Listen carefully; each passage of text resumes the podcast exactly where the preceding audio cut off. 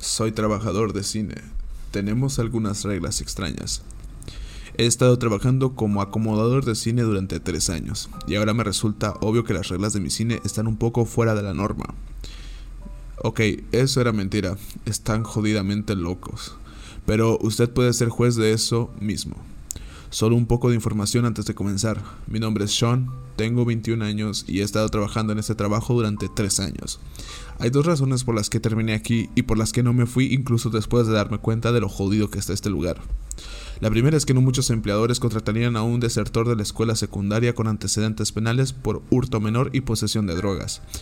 Tomé algunas malas decisiones al principio de mi vida y aunque ahora estoy en el buen camino, mi vida ha estado marcada para siempre por esas desafortunadas decisiones. La segunda razón es la paga. El trabajo de un trabajador de cine es revisar los boletos, limpiar las habitaciones entre funciones y verificar que cada película se desarrolle sin problemas. Por lo general, los trabajadores ganan el salario mínimo, si tienen suerte.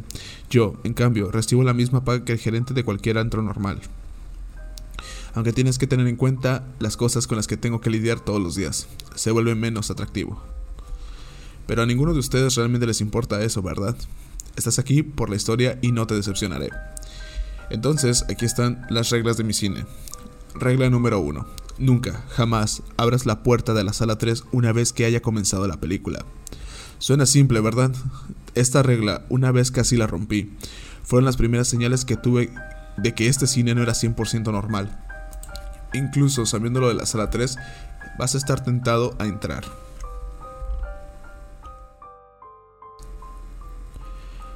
La sala es inteligente e intentará engañarte de cualquier forma que pueda. Es posible que escuches algo desde adentro, es posible que alguien se dirija a usted y quiera que la abra, pero nunca, nunca deberías hacerlo. La primera vez que casi entré en la sala 3 fue apenas una semana después de que me contrataran. Había leído algunas reglas, seguro, y me habían confundido, pero no las cuestioné. Necesitaba este trabajo desesperadamente. Si tuviera que soportar algunas reglas misteriosas y extravagantes para obtener mi cheque de pago, que así sea. Estaba limpiando el vestíbulo principal donde está la entrada a las salas de proyección individuales, cuando lo escuché, el golpeteo de algo sobre una superficie dura, y venía de la sala 3. Corrí hacia la puerta. Estaba claro que algo andaba mal en el interior. De debajo salía una fina voluta de humo. Los golpes eran más fuertes ahora, como si alguien estuviera golpeando la puerta desde adentro con los puños. La manija giraba, traqueteando en su articulación mientras la persona del otro lado intentaba desesperadamente salir. Hola, grité, presionando mi oreja contra la superficie plana de la puerta. Déjanos salir. Ayúdanos. Vino una voz desde el otro lado. Era la voz de una mujer, el terror audible en cada palabra. Debajo pude escuchar un leve silbido, como un fuerte viento en un túnel. Me tomó un segundo darme cuenta de lo que era. Llamas. Hay un incendio. La puerta está atascada. Déjanos salir. La mujer gritó desesperadamente. El humo que salía debajo de la puerta era oscuro y acre, y tosí cuando se me atascó la garganta. Se reanudaron los golpes de puños del otro lado. Déjanos salir, por favor.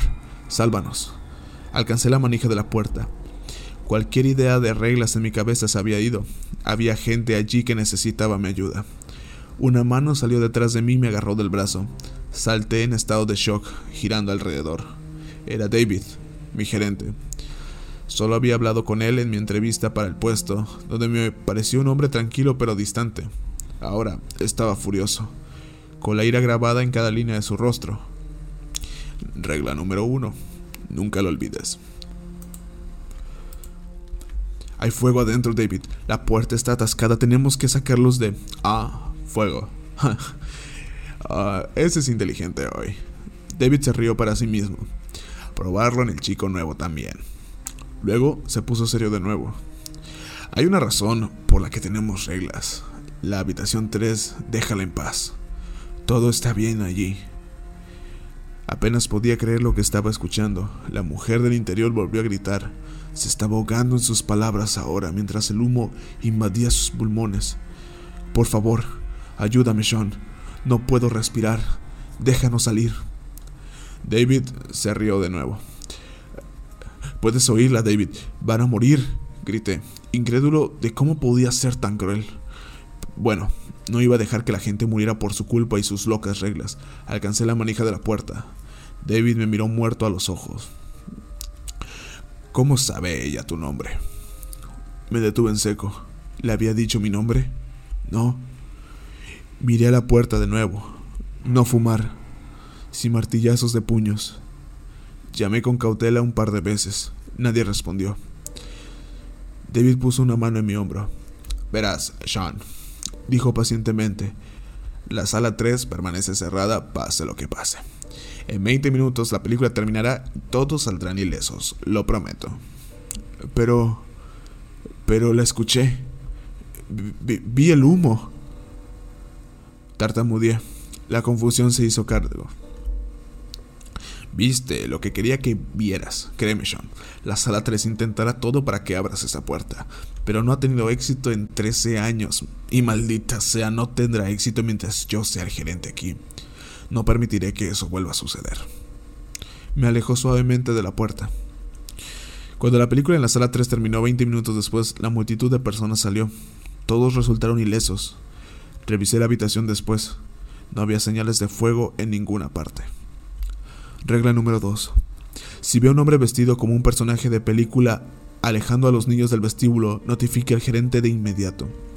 ¿Sabes cómo muchos cines contratan a personas con disfraces o trajes para promocionar las nuevas películas? Como cuando sale una nueva película de Star Wars y tienen tipos con armaduras de Stormtrooper caminando por el edificio para animar a la gente. Odiaba ese tipo de cosas incluso antes de empezar a trabajar aquí. Uno de los trabajos ocasionales que tomé después de abandonar la escuela fue en un parque de diversiones sórdido y deteriorado en las afueras de la ciudad.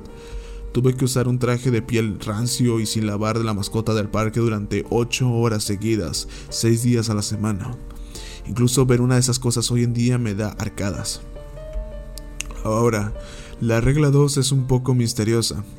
Solo he tenido que seguirla una vez y ni siquiera estoy seguro de lo que realmente sucedió pero es una historia interesante aunque espantosa, así que puede que la disfrutes.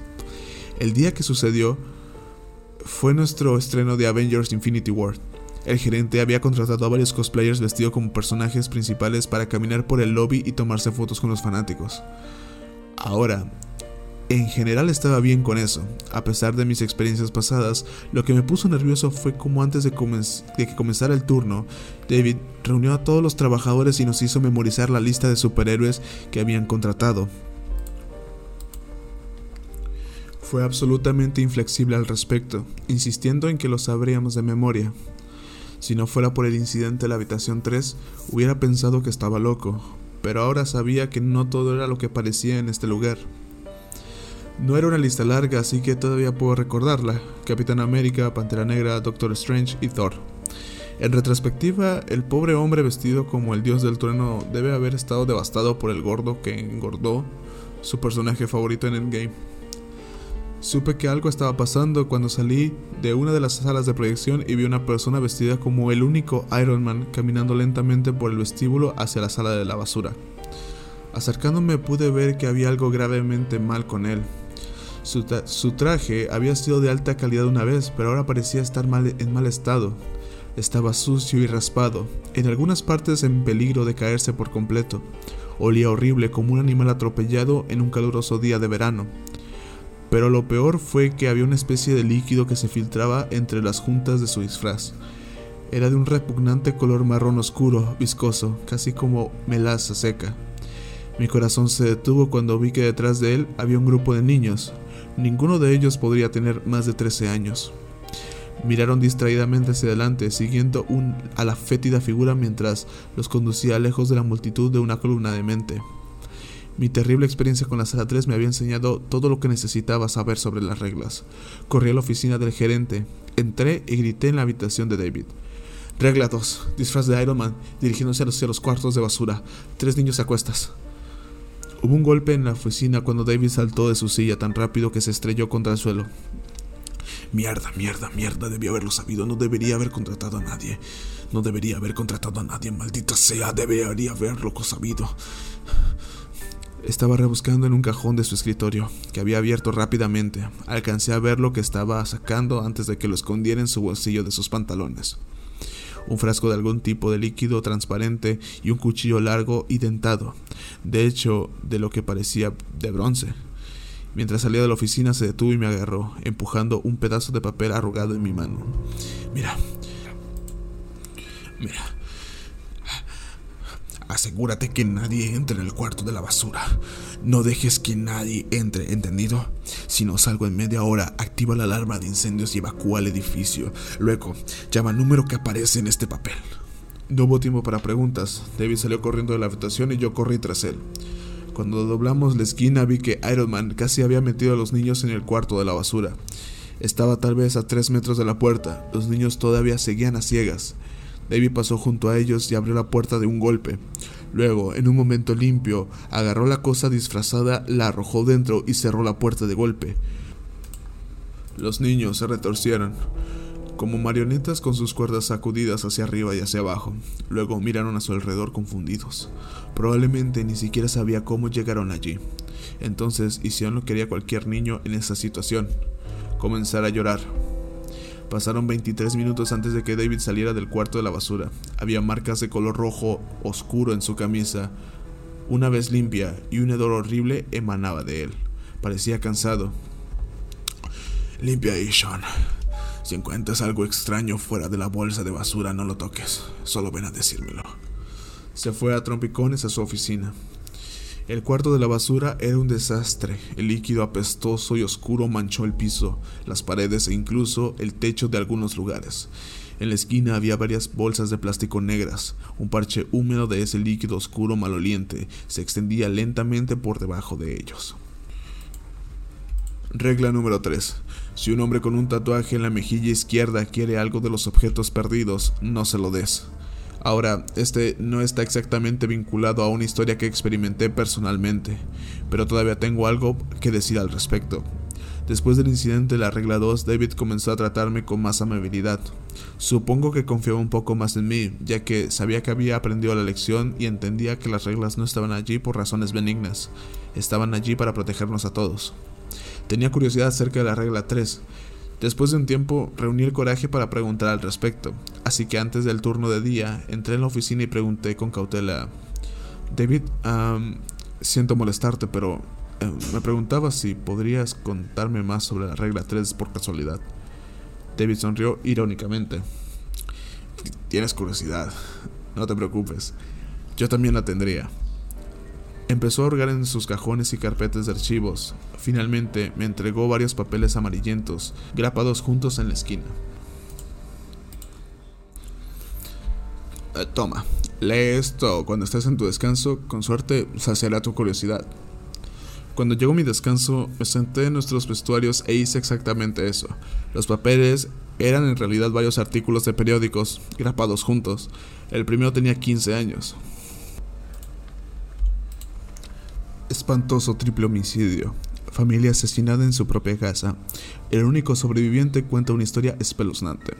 El vecindario de nombre quedó en estado de shock ayer después de que la policía encontrara una espantosa escena del crimen en la casa de los residentes locales, los Prescotts.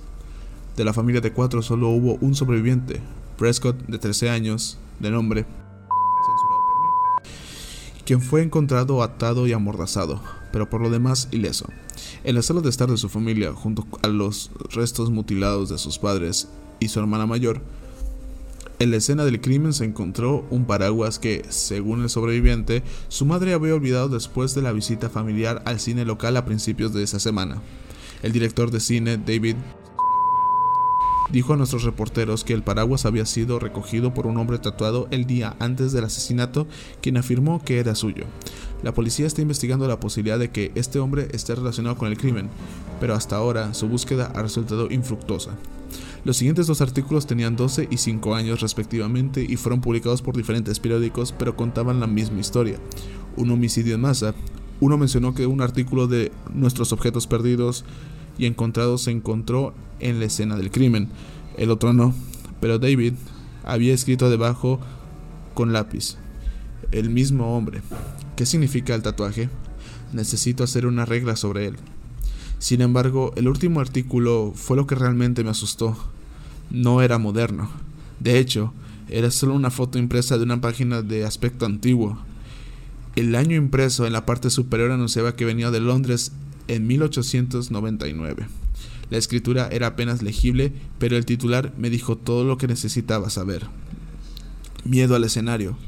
El teatro de Londres se cierra en medio de una juerga de asesinatos mientras un misterioso asesino reclama artículos olvidados. Soy trabajador de cine. Tenemos algunas reglas extrañas. Parte 2. Mi nombre es Sean. Soy trabajador de cine desde hace tres años. Mi cine tiene reglas que nunca jamás debes romper, sin importar cuán extrañas o francamente locas suenen. Si estás confundido, probablemente deberías empezar por el principio. Algunas reglas son más difíciles de seguir que otras, y algunas aparecen con más frecuencia. La regla 4 es una de las más raras, y doy gracias a Dios por eso. Regla número 4. Si las luces se apagan mientras limpias una habitación, toma asiento. Se reproducirá una película. Tienes que mirar hasta el final. No apartes la mirada de la pantalla sin importar lo que veas o escuches. Esta es la regla que más ansiedad me dio cuando la leí. Después de haber tenido un encuentro con las reglas 1 y 2, sabía cuán serio podía seguir, seguir estos mandamientos o no hacerlo.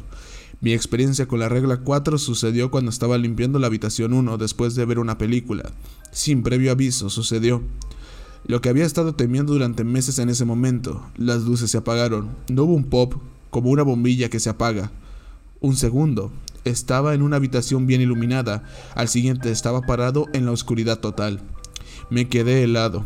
Aunque me había estado preparando mentalmente para esto durante semanas, me congelé. Toma asiento, Maldito seas, toma asiento. Finalmente, mis miembros obedecieron a mi mente. Salté hacia donde esperaba que estuviera la fila más cercana y me estrellé contra un lugar.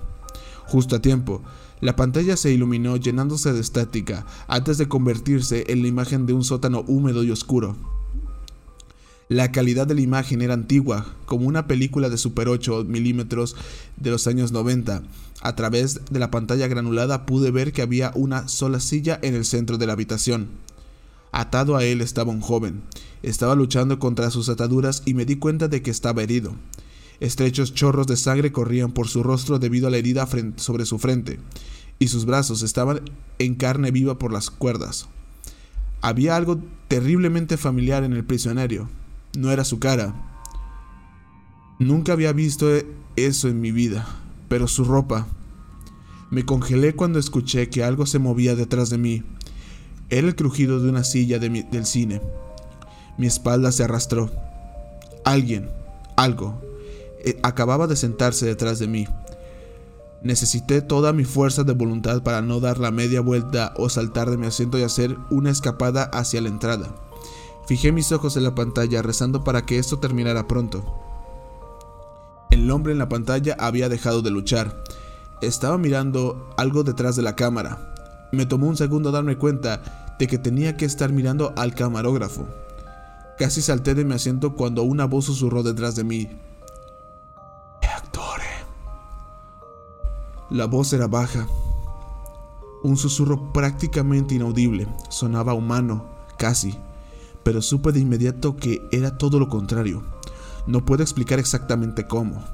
Era algo sobre la cadencia del discurso de la cosa, casi como si su garganta no estuviera hecha para el lenguaje humano, e hizo lo mejor que pudo para imitar lo que había oído. Peor aún, la voz venía un poco por encima de mí, no detrás de mí directamente. Lo que sea que estaba en la silla detrás de mí tenía que ser absolutamente enorme cuando estaba de pie ¿Debería responder? ¿Debería seguir mirando? Las reglas no me habían dicho sobre eso. Permanecí en silencio, agarrándome de los reposabrazos para evitar temblar, con los ojos fijos en la pantalla. La cámara se movía, mientras la persona que la portaba se acercaba a su prisionero. El hombre en la silla estaba tratando desesperadamente de retroceder, pero sus ataduras estaban demasiado apretadas para cualquier cosa que no fuera el más mínimo movimiento, y a medida que la cámara se acercaba, reconocí lo que era tan horriblemente familiar en él, su ropa. Llevaba un uniforme de cine, el uniforme de mi cine. ¿Dónde crees que consiguieron los disfraces? susurró la cosa sentada detrás de mí. La ironía sádica goteaba en cada palabra. Estaba jugando conmigo. No respondí. La película se prolongó durante aproximadamente media hora. No te diré exactamente lo que vi. No quiero pensar en ello más de lo necesario. No estoy seguro de que se me permitan cosas en este sitio, ni siquiera en la descripción. Basta decir que no le desearía tal destino ni a mi peor enemigo. En un momento tuve arcadas y vomité sobre mí y el piso. Cuando mi estómago se convulsionó, casi aparté los ojos de la pantalla. En ese momento sentí el aire caliente y apestoso de la cosa en mi espalda. Quería que mirara hacia otro lado. Quería que me rindiera. Levanté la vista, fijando de nuevo mis ojos en la espantosa escena que se desarrollaba en la pantalla. La cosa detrás de mí habló solo una vez más, antes de que las luces se encendieran tan abruptamente como se habían apagado. Sonaba frustrado y enojado. Conoces el dicho, Sean. Las reglas están hechas para romperse. O al menos eso creía ese tipo. Ojalá pudiera terminar la historia allí, pero desafortunadamente hay un poco más, porque el tipo de la pantalla había sido un trabajador aquí, porque había muerto por romper una regla. ¿Por qué David no nos habría contado todo, sino que nos mantuvo en una especie de mierda de necesidad de saber? Alguien había sufrido un destino peor que la muerte a causa de su secreto y le pediría que se explicara a sí mismo. Todavía cubierto de mi propio sudor frío y enfermizo, atravesé el vestíbulo, ignorando las miradas disgustadas de los clientes allí. Me estrellé contra la oficina. David me miró hacia arriba con calma. ¿Regla número 4 o número 11? Regla número 4. Bien. ¿Bien? ¿Bien? Sabías cuál era el riesgo. Sabías lo que podía pasar, pero no le dijiste a nadie. Ese tipo que vi, las cosas que le hizo, podrías haberlo detenido. David suspiró cansado. Es mejor así, Sean. ¿Qué? ¿Cómo puede...? Déjame explicarte algo dijo David levantándose para estar cara a cara conmigo. Había un toque de acero en su voz ahora y un destello de ira reprimida en su mirada. Me cayó. Algunas cosas se pueden evitar si las conoces. La habitación 3 es así, si sabes lo que quiere y cómo tratará de conseguirlo. Es más fácil no caer en la trampa. Pero algunas cosas, Sean, algunas cosas solo se vuelven más fuertes cuanto más sabes sobre ellas. Regla número 5. Si se encuentra con una sala en la que todos los clientes lo miran directamente y sonríen, infórmele al gerente de inmediato. La regla número 5 es la que más preguntas me ha planteado sobre este cine y mi obra. Mi encuentro con él ocurrió alrededor de un año y medio después de mi tiempo aquí.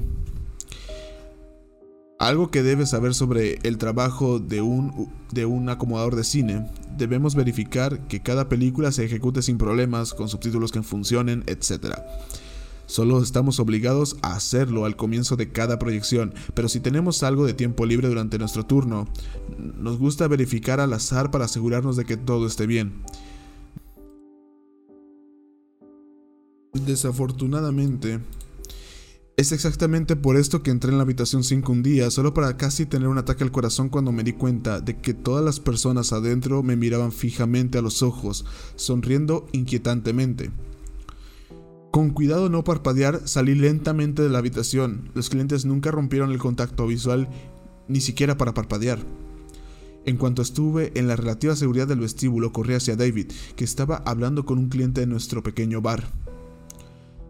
Regla número 5, dije una vez que alcancé. David se puso pálido. El cliente, una mujer joven y atractiva, lo miró confundida.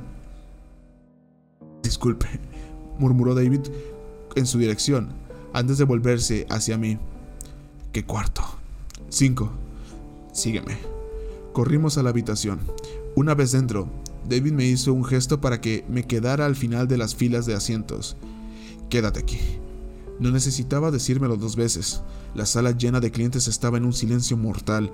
Todas las cabezas giraron en silencio para seguir a David mientras caminaba frente a la pantalla y se detenía en el medio de la sala. ¿Qué deseas? Dijo a la habitación en general. Todas las personas en la sala abrieron la boca al unísono y dijeron en un coro perfecto. Hola, gerente. Mucho tiempo. Déjate de tonterías, gruñó David. Conozco tu juego. ¿Qué quieres esta vez? La sala se rió en escalofriante sincronía. Siempre tan directo. Siempre me gustaste. Más que tu predecesor, ya sabes. La mandíbula de David se apretó. Sus manos estaban enrolladas en puños. Nunca lo habría visto tan enojado. Solo dime qué quieres. Sisió entre dientes. Dime lo que quieres y luego deja ir a esta gente. Ah, tan impaciente tan ansiosa por terminar de una vez, respondió la multitud. Quiero que abras la habitación 3 ahora mismo. David se puso pálido.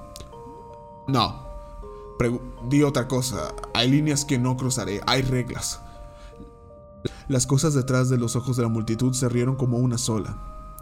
Ah, sí, tus pretenciosas reglas. ¿Crees que puedes detener cualquier cosa?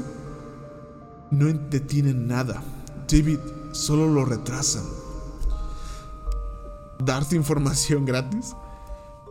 Dijo David dijo sarcásticamente. Has cambiado desde la última vez que hablamos. Solo te digo lo que ya sabes y mi precio no cambia. Abrirás la habitación 3 nuevamente.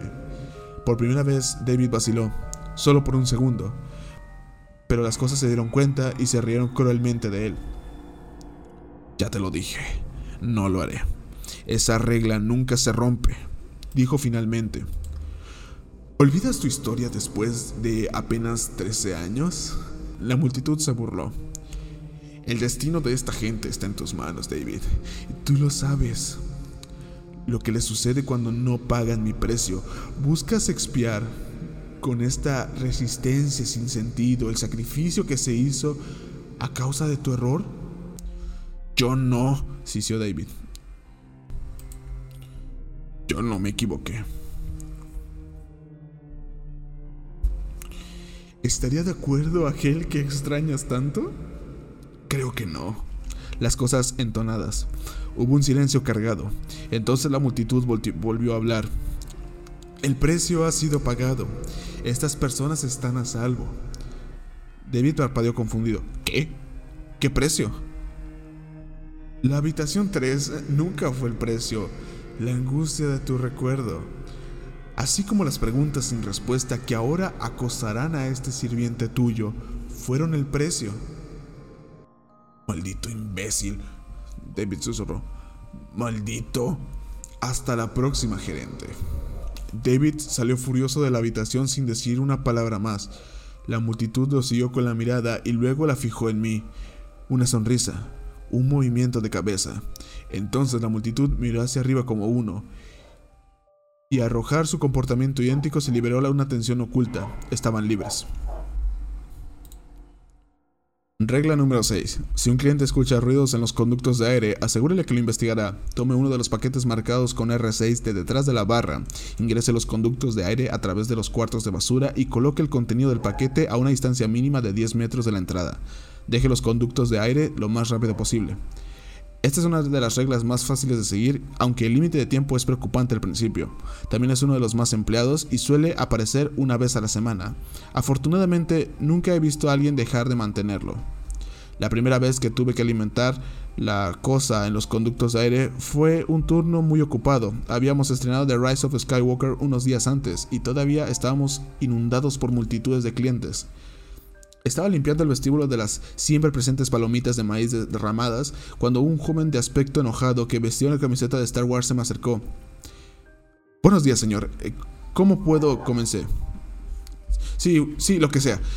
Me interrumpió de inmediato. ¿Podrías arreglar tu maldito aire acondicionado, amigo? Hay algo golpeando ahí dentro, cerca de la tejejía de nuestra habitación. Yo no pagué por esta clase de mierda. Apreté los dientes para controlar mi temperamento por los modales del hombre, pero me las arreglé para mantener la calma. Sí, señor, eh, por supuesto, disculpe las molestias. Es probable que David te perdone por dejar que una sala de personas muera a manos de Dios, ¿sabe qué? Pero no permitirá que seas grosero con los clientes. Él es así. Después de que el cliente se marchara de nuevo, saqué uno de los paquetes marcados detrás de la barra Era extrañamente pesado y podía sentir la humedad saliendo de su interior. Haciendo mi mejor esfuerzo por ignorarlo, crucé hacia el cuarto de la basura y abrí la rejilla que cubría los conductos de aire. Podía escuchar lo que el cliente se había estado quejando.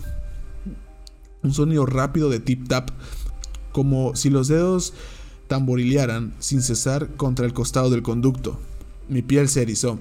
Estaba incómodamente demasiado cerca del sonido de docenas de piernas largas y delgadas. Respiré hondo y me metí en el conducto.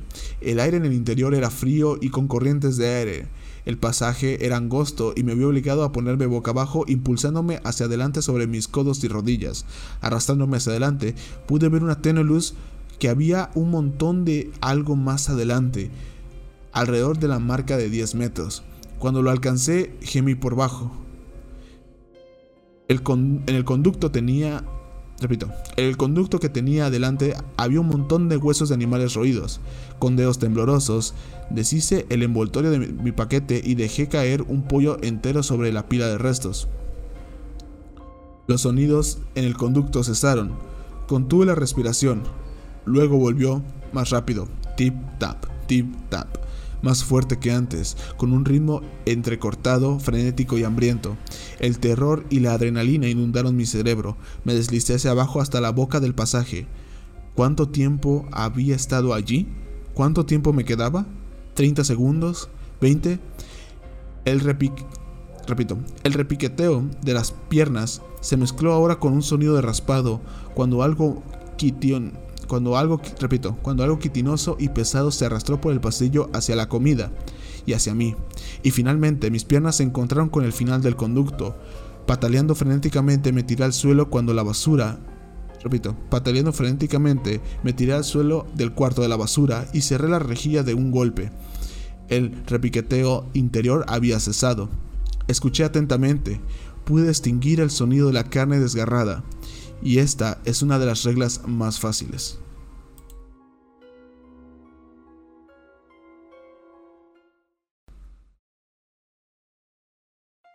Mi nombre es Sean.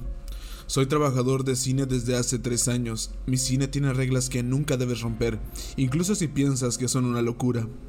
Si estás confundido, probablemente deberías empezar por el principio. Una de las reglas más raras que tenemos es la regla número 7. Solo lo he experimentado una vez, hace unos seis meses, y espero sinceramente no tener que lidiar con eso nunca más. Regla número 7. Si notas que las sombras no están sincronizadas con tu entorno, regresa a la última habitación en la que estuviste lo más rápido posible, solo. Cierra la puerta, luego regresa al vestíbulo. Hasta que lo hagas, no toques tu sombra bajo ninguna circunstancia. El mayor peligro al que te puedes enfrentar en este trabajo es acostumbrarte demasiado a las rarezas. Ese es el error que cometí con la regla número 7. Bajé la guardia, dejé de prestar atención. Caminé hacia el otro lado del vestíbulo desde la habitación 6 antes de darme cuenta de que no tenía sombra. Un sudor frío cubrió mi frente. Miré hacia atrás por donde había venido, mi sombra completamente desconectada de mí. Yacía en el suelo junto a la puerta de la habitación 6. El otro Ujier, un hombre llamado Liam, se interponía entre ella y yo. Me miraba directamente a los ojos con una pequeña sonrisa en su rostro. Tenía que pensar rápido. Fuera lo que fuera lo que estuviera pasando, tenía que volver a la habitación 6, pero con Liam en mi camino, no tenía ninguna otra ruta para llegar allí, no sin enfrentarlo. Eh, Sean, ¿está todo bien? David llamó desde la puerta de su oficina. Parecía preocupado. ¿Podría responderle? ¿O solo eso empeoraría las cosas? Ignoré la pregunta y comencé a regresar a la habitación 6. Cuanto más arriba a mi alrededor, más claro se volvía lo extraño que era mi entorno. Cada sombra se proyectó en una dirección diferente, como si cada elemento estuviera iluminado por una fuerte luz diferente. Me estaba acercando a Liam ahora. Disminuí la velocidad, caminando de una manera que esperaba que pareciera indiferente. Si pudiera pasar junto a él y llegar a la puerta... David te hizo una pregunta, Sean.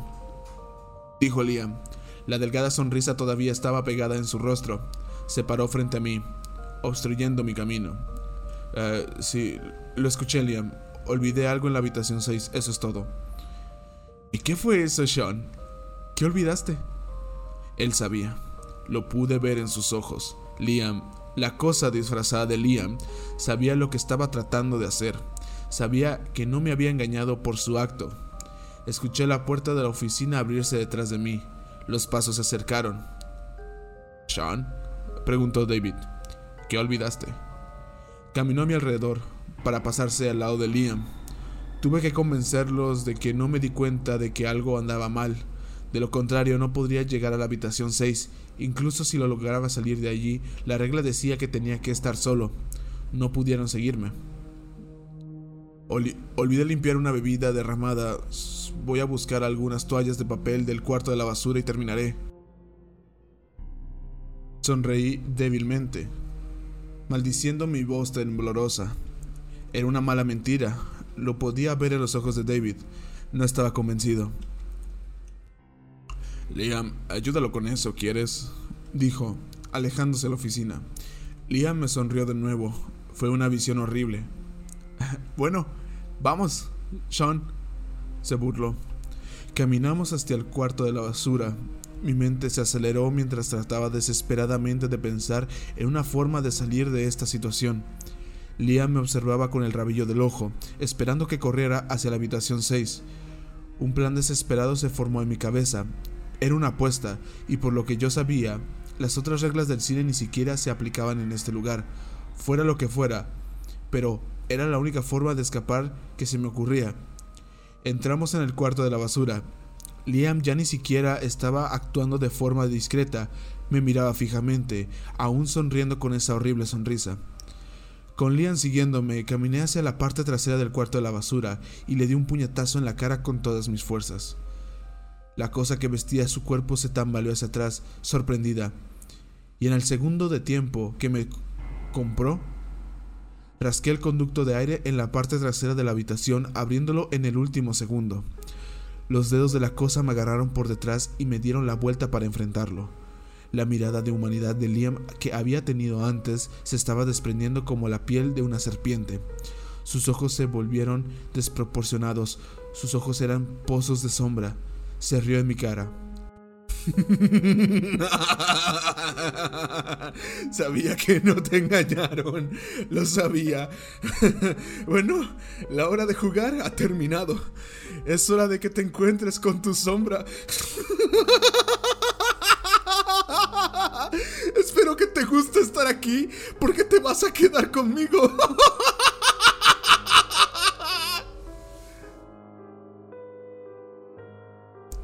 Pateé desesperadamente, luchando contra la fuerza de la cosa mientras me agarraba los brazos. Me las arreglé para darnos la vuelta. Embistiéndola de nuevo en el conducto de aire abierto, chillaba de dolor. Desde luego que tu amo hizo esas tontas reglas. He estado solo. Bueno, no más. Primero tú, luego él. Finalmente escuché lo que había estado esperando desesperadamente un sonido proveniente del conducto de aire detrás de Liam, el hundimiento de muchos pies delgados. La cosa solo tuvo un segundo para darse cuenta de lo que había hecho. Sus ojos se agrandaron. ¡No! Luego fue desgarrado hacia atrás. Cuando una fuerza terrible lo desgarró en el conducto de ventilación, los huesos se rompieron cuando la espalda y las piernas se doblaron en ángulos que nunca debían. Luego se fue, gritando y maldiciendo. Tropecé alejándome de la pared. Tuve poco tiempo. Mientras corría por el vestíbulo hacia la habitación 6, la cosa que vestía el cuerpo de David salió disparada de la oficina. Gritó de frustración mientras corría hacia mí. Llegué a la habitación 6. Mi sombra se enroscó en el suelo, tratando de alcanzarme, pero se quedó corta. David estaba cerca, a metros de mí. Un grito de ira y desesperación llenaba el aire. Abrí la puerta Salté dentro y la cerré detrás de mí. El silencio cayó como una piedra. Cautelosamente abrí la puerta de nuevo. El vestíbulo estaba vacío. Miré hacia abajo y solté un suspiro de alivio. Mi sombra estaba una vez más a mis pies. Regla número 8.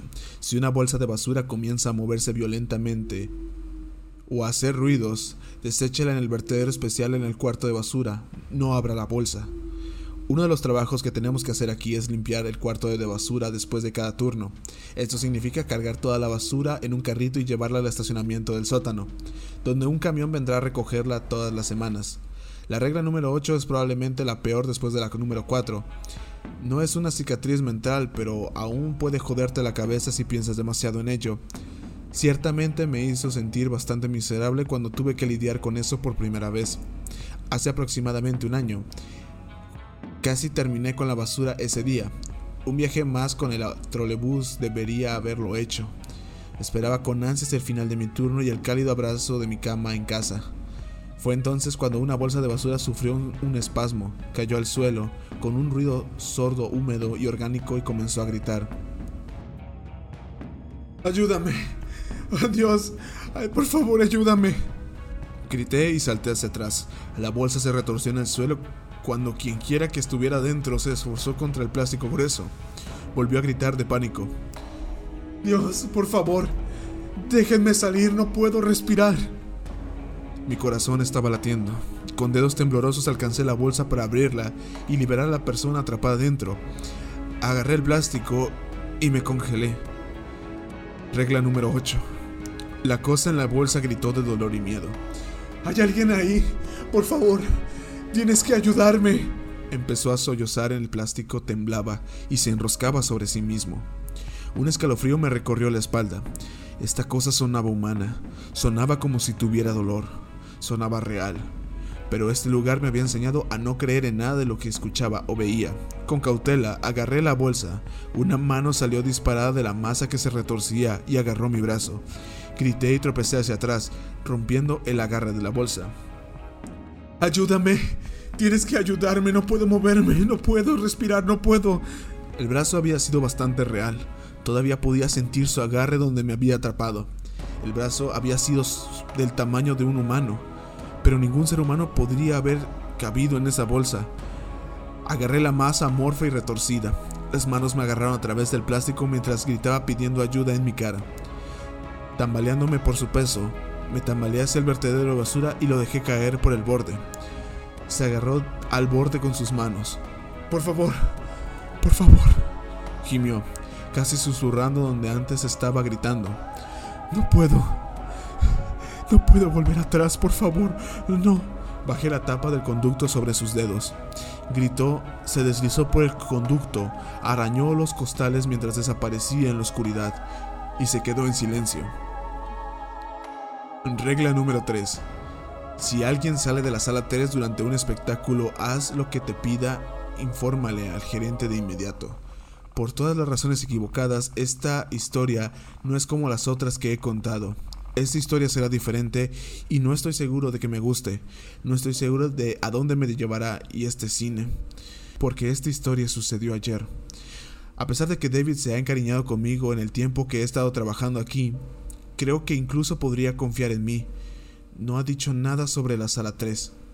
Para ser justo, he tenido demasiado miedo de preguntar. Así que la regla número 9 siempre ha sido una fuente de misterio y no poca aprensión.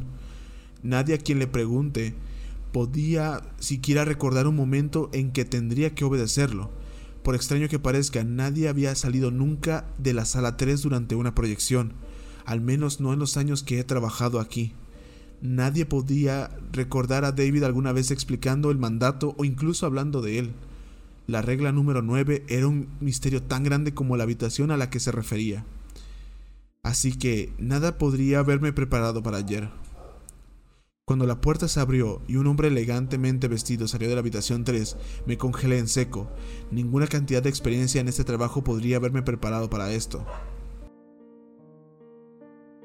Caminó hacia mí mientras yo estaba de pie, mirando con asombro y miedo. Buenas noches, señor. Él dijo, su voz era plana, sin emociones, una pizarra en blanco, pero a diferencia del de la regla 4, era inequívocamente humano. Eh, bien, buenas noches. Tartamudeé finalmente. El hombre sonrió levemente divertido. Quiero hablar con el gerente. Mierda. Ah, bien, justo por aquí, señor, respondí, tratando de fingir una calma que no sentía. Ojalá hubiera podido decirle a la cosa que se quedara, que podría haber advertido a David, pero era como si mi cerebro estuviera congelado, lento e inservible. Caminamos hacia la oficina y, nos, y entramos. Ni siquiera tuve tiempo de hablar. David miró hacia la arriba, vio al hombre y se puso pálido. Regla número 9. Sean. Sí. Déjanos, por favor. Espérame afuera. Obedecí. Nada podría haberme hecho permanecer en esa habitación. Absolutamente nada. Salí al vestíbulo y esperé. El tiempo pasó. Podía escuchar el murmullo de una conversación desde el interior de la oficina. De vez en cuando la voz de David subía de volumen y juro que en un momento lo escuché llorar. Pasó media hora hasta que David abrió la puerta y salió. Estaba aún más pálido que antes, como si toda la sangre hubiera salido de su cuerpo. Sus manos temblaban muy levemente, pero me di cuenta. En el segundo antes de que cerrara la puerta pude ver la habitación detrás de él. Estaba vacío. El hombre se había ido. ¿David? Le pregunté con cautela, sin saber qué decir. ¿Es... ¿Es todo? ¿Qué pasó? David fijó sus ojos en mí. Estaban enrojecidos e inyectados en sangre. Vete a casa, Sean. Descansa, duerme, prepárate. ¿Por qué? ¿Preparar para qué? Vamos a romper las reglas número 10 y número 11 mañana.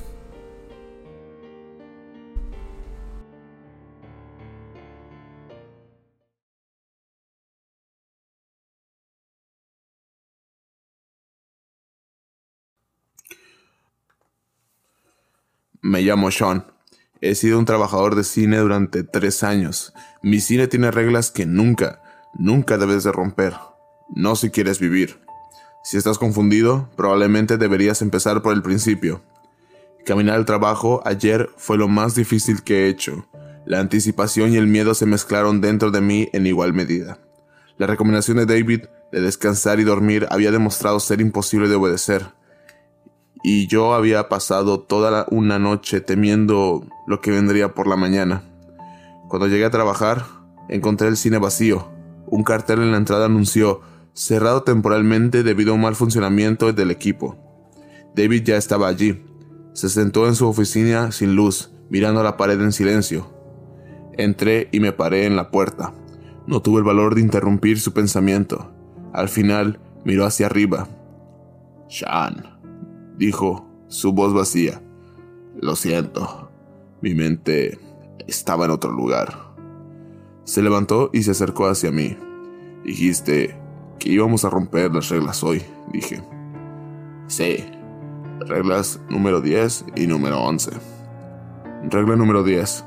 Si encuentras un libro encuadernado, cuero negro en las instalaciones, no lo abras. Regla número 10. El libro negro, como nos gustaba llamarlo. Lo verías en casi todos los turnos y superar la necesidad de abrirlo fue una de las primeras cosas que aprendiste a hacer en este trabajo. Nadie sabía lo que había dentro. Son páginas antiguas y amarillentas. Se movió y cambió misteriosamente. Lo verías en la esquina de la sala de basura, apoyado de forma atractiva en la esquina.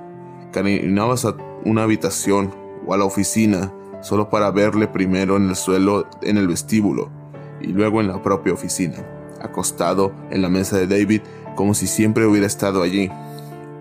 Nunca habíamos visto ni siquiera a David abrirlo, parecía que lo iba a ver ahora. Nos llevó un tiempo inusualmente largo encontrar el libro, buscando primero en la oficina, el vestíbulo y las habitaciones. Luego regresamos en derrota solo para encontrarlo sentado en uno de los archivadores de David. Esnifaba burlonamente y fue a recogerlo. Son páginas antiguas amarillentas por el tiempo, crepitadas mientras las abría con cautela. Desde donde estaba parado, no pude ver las palabras en su interior, y me moví para mirarlas por encima de su hombro. David cerró las cubiertas de golpe. Todavía no, Sean. Pronto, dijo.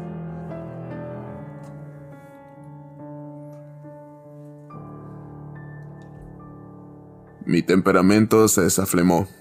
David, no sé nada de lo que está pasando. No sé para qué estamos aquí hoy. ¿O por qué estamos rompiendo dos de nuestras reglas? No espero que me lo cuentes todo, pero tienes que decirme algo. Mira retrocedió tan rápido como había aumentado. Me di cuenta de que este era, a pesar de todo, mi jefe. David sonrió levemente. Hubo un segundo de silencio. Tienes razón, Sean. Mereces saber algo. Lo siento.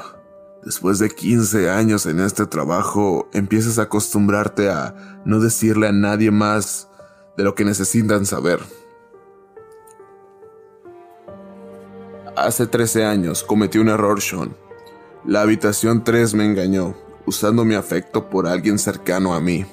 Abrí la habitación y casi nos trae un desastre a todos. Es irónico, Solo el sacrificio de la persona que pensé que estaba salvando ayudó a retrasar el desastre.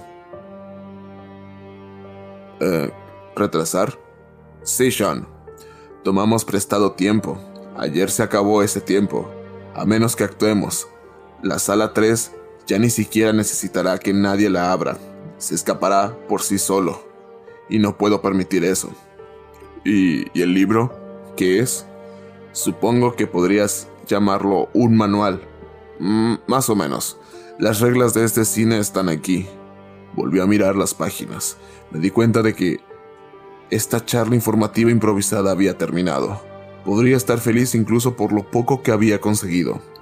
David dio la vuelta a algunas páginas, escaneando su contenido, antes de señalar un trozo de la página y sonreírse a sí mismo.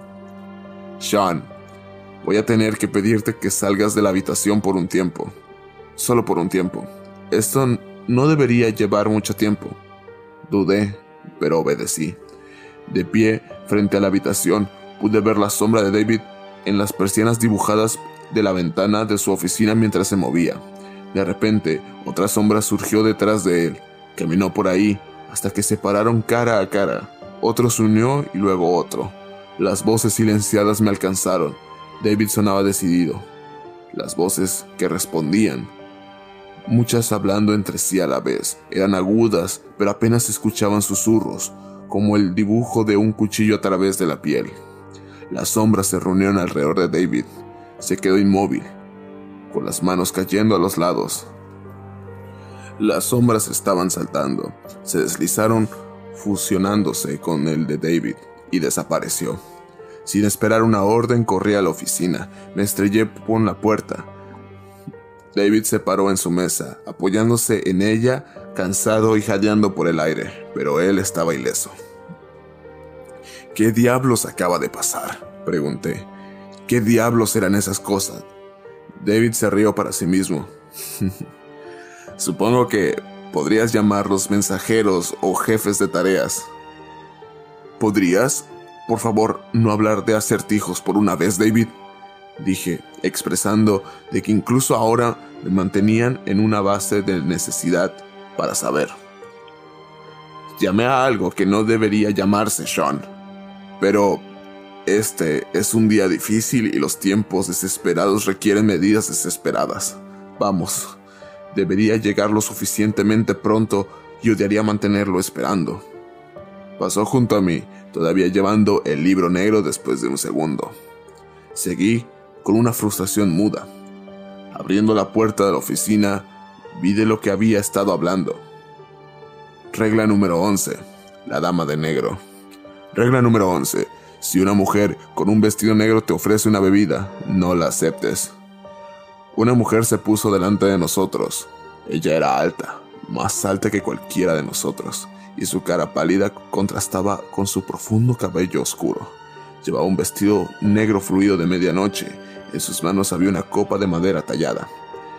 Me había encontrado con la señora de negro antes, ella o eso, caminaba por el cine a menudo, deteniendo a los trabajadores de vez en cuando para ofrecerles una bebida de su copa. El líquido interior era translúcido y parecía agua clara a todos los efectos. De alguna manera, Siempre dudé de que fuera algo tan inofensivo. Afortunadamente, ella nunca nos obliga a tomar una copa, lo que la convierte en una de las cosas menos peligrosas que podrías encontrar aquí. Cuando te negaste, ella hacería con la piel en silencio, comprensiva y seguiría adelante. Ahora ella estaba aquí. ¿Aceptarás mi cáliz? Dijo, casi susurrando. Su voz era débil e insondablemente triste. Hice... Le di una negativa. Era casi la memoria muscular en ese momento, perfeccionada por docenas de encuentros con ella. Pero mis palabras se me pegaron en la garganta cuando me di cuenta de que no me estaba mirando. Ella estaba hablando con David. Se quedó callado por un segundo. Lo haré, respondió finalmente. David, ¿qué eres? Empecé con confusión y pánico. Me cortó. Esto tiene que hacerse, Sean. No hay otra manera de tener lo que viene. Se volvió hacia la dama de negro. Ha pasado tanto tiempo. Ella sonrió débilmente y le pasó la copa. Bebe. David tomó el cáliz. Dudó un momento, vacilando. Su cara se endureció de repente. Se bebió la taza en un tiro rápido. Luego, jadeó, tropezó y lo dejó caer al suelo con un golpe. Se adeó mucho sobre mí y casi me caigo bajo su peso repentino. Su cara estaba muy pálida, tosió y manchas de rojo cayeron al suelo. Has pagado el precio. Susurró la señora. Lo he hecho, respondió David, temblando con más tos ensangrentada. Ahora, por tu parte del trato. De hecho, ¿qué es lo que buscas? Sonrió con tristeza. Yo busco... Busco una manera de evitar que la habitación 3 se libere. David estaba eligiendo sus palabras con cuidado. Me di cuenta de que solo tenía una oportunidad en esto. La señora frunció el ceño. No te gustará la respuesta. ¿Estás seguro que esto es lo que quieres saber? Estoy seguro. Estoy seguro, maldita sea. David susurró con los dientes apretados. Un delgado rastro rojo corrió por su comisura de su boca. Dime. La señora se inclinó hacia su oreja. Ella le susurró palabras que espero no tener que escuchar nunca. Luego se enderezó la espalda de nuevo. El trato está completo. Adiós, David. Se dio la vuelta y se alejó de nosotros como si nada hubiera pasado. Ella se dio la vuelta a una esquina. De alguna manera, sabía que ella no estaría allí si miraba. David se volvió hacia mí. La sangre también goteaba por su rabillo de sus ojos. El libro negro cayó de sus dedos. David, ¿qué has hecho? ¿Qué está pasando? ¿Qué te dijo ella? Me tuve que inclinar hacia adelante para escuchar su respuesta. Su voz se debilitaba con cada palabra. Vamos. A la cabina de proyección, Sean. Encienda todos los proyectores. Hazlo ahora rápido. El comando de su tono de voz era absoluto. Corrí por la cabina de proyección. Envié rápidamente cada interruptor, pasando del proyector a proyector. El zumbido de la maquinaria llenó el aire. Aunque estaba vacío, ahora había un espectáculo en cada habitación del cine. Me di cuenta de lo que David estaba haciendo. Demasiado tarde, me di cuenta. Volví corriendo hacia el vestíbulo tomando las escaleras desde la cabina tres a la vez. Tenía que llegar a tiempo, tenía que hacerlo. Ya no estaba enfrente a la oficina. El libro negro yace abierto desde que había caído al suelo. El único indicador de que se había parado allí. Corrí hacia él y miré alrededor del vestíbulo. Por supuesto, David se puso delante de la habitación 3. Su mano estaba en el mango. Me miró hacia atrás con sangre en los ojos. David, no lo hagas. Yo grité. Trece años, Sean. Úsalos bien. Me dijo. Él sonrió y entonces abrió la puerta. La oscuridad del otro lado era absoluta. Toda luz se detuvo en el momento en que golpeó el marco de la puerta. David no dudó. Se adelantó y cerró la puerta detrás de él. Me puse de pie, congelado. Se había ido. Hubo un estruendo y la tierra tembló. La puerta de la habitación 13 sacudió en su marco, ya que todo lo que estaba dentro estaba tenso en las paredes, ansioso por escapar. pero luchó en vano. Lo que sea que David haya hecho, sea lo que sea que su sacrificio haya logrado, había robado la habitación 3. La había atado de nuevo. Había ganado más tiempo. El estruendo disminuyó. La puerta dejó de temblar. Hubo silencio. Un susurro de páginas debajo me llamó la mirada. Miré el libro a mis pies. Estaba abierto en la última página. Solo había una frase en él, escrita en tinta negra. Regla número 12. Siempre debe haber un gerente.